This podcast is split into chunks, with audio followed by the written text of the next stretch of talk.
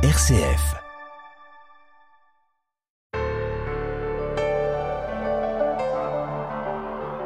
En 1675, Jésus apparaissait à Sainte Marguerite Marie et lui révélait son Sacré-Cœur.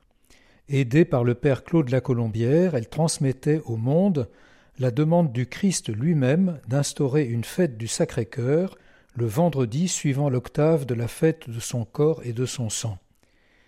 Ces révélations, survenues en pleine efflorescence du jansénisme, étaient un véritable coup d'état spirituel, un de ces coups de force qu'accomplit Dieu lorsque des vérités qui fondent la foi chrétienne sont menacées de tomber dans l'oubli. La vérité menacée par le jansénisme à l'époque de sainte Marguerite Marie était celle de la miséricorde qui dépasse, sans la supprimer, la justice de Dieu. Dans la vie spirituelle, il est important de bien distinguer ce qui relève de la dévotion et ce qui relève du culte. Les dévotions sont légitimes mais non nécessaires, parce qu'elles ne touchent pas aux éléments centraux fondateurs de la foi.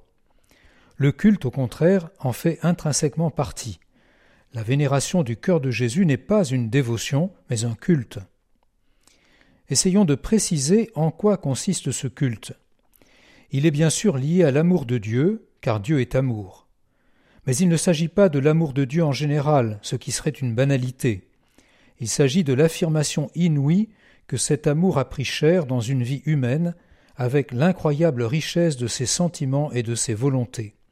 Le Sacré-Cœur, c'est le culte de l'amour incarné.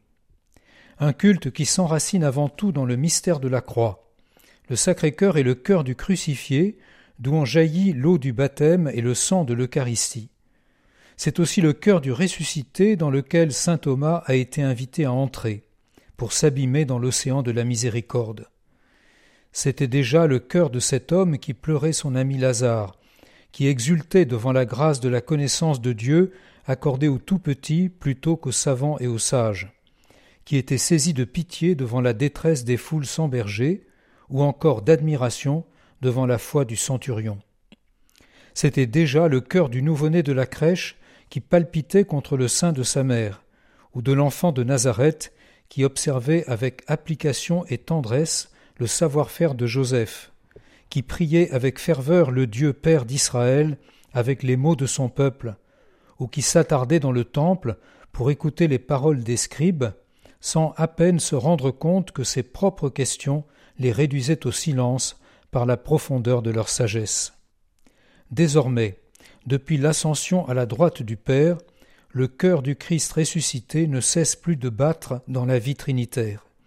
Et chacun des battements de ce cœur nous rapproche de la fin de toute chose, quand l'œuvre immense de la création sera enfin récapitulée dans le brasier de l'amour de Dieu.